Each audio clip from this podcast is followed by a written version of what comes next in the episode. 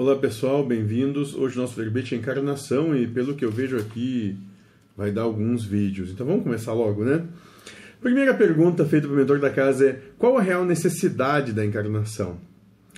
E ele vai dar a seguinte resposta: Vou contar para vocês uma historinha dos anjos caídos, espíritos que foram criados puros e perfeitos e quiseram ter livre-arbítrio e buscar conhecimento para sobrepujar o Pai, para querer ser como ele e para ser mais que os seus irmãos por orgulho e vaidade. Queriam ser co-criadores e assim apagaram o seu brilho. A encarnação é um programa criado para reformar vocês estão presos a um corpo e um planeta para voltarem a se subordinarem ao Pai.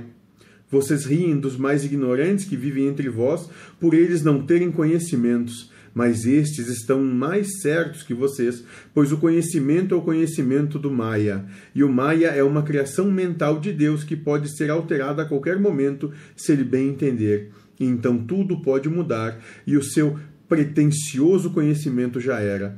O que vocês só conseguem é criar o sofrimento ou a felicidade, aceitando ou não o amor do Pai quando vocês lutam contra a vida, vocês sofrem. Bom, aí é, é uma coisa meio longa, né? Essa explicação, a situação toda. Mas enfim, o que ele quer dizer é o seguinte, né? Ele está trazendo a história, a historinha da Gênese, a história de Adão e Eva e a maçã, essa alegoria. E é mais ou menos por aí.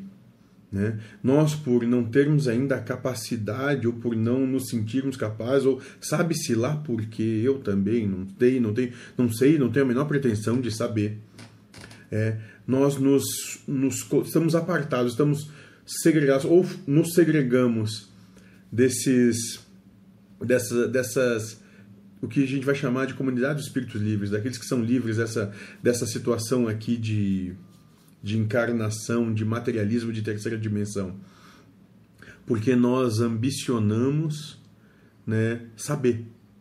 E esse saber, é, nós tensionamos, temos como intencionalidade nesse saber nos colocar à frente dos nossos irmãos.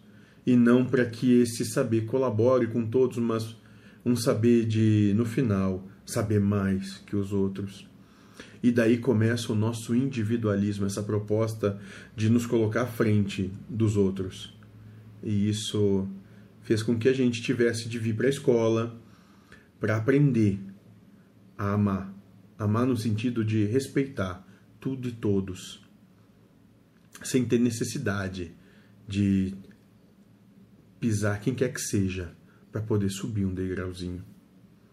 Sejam felizes.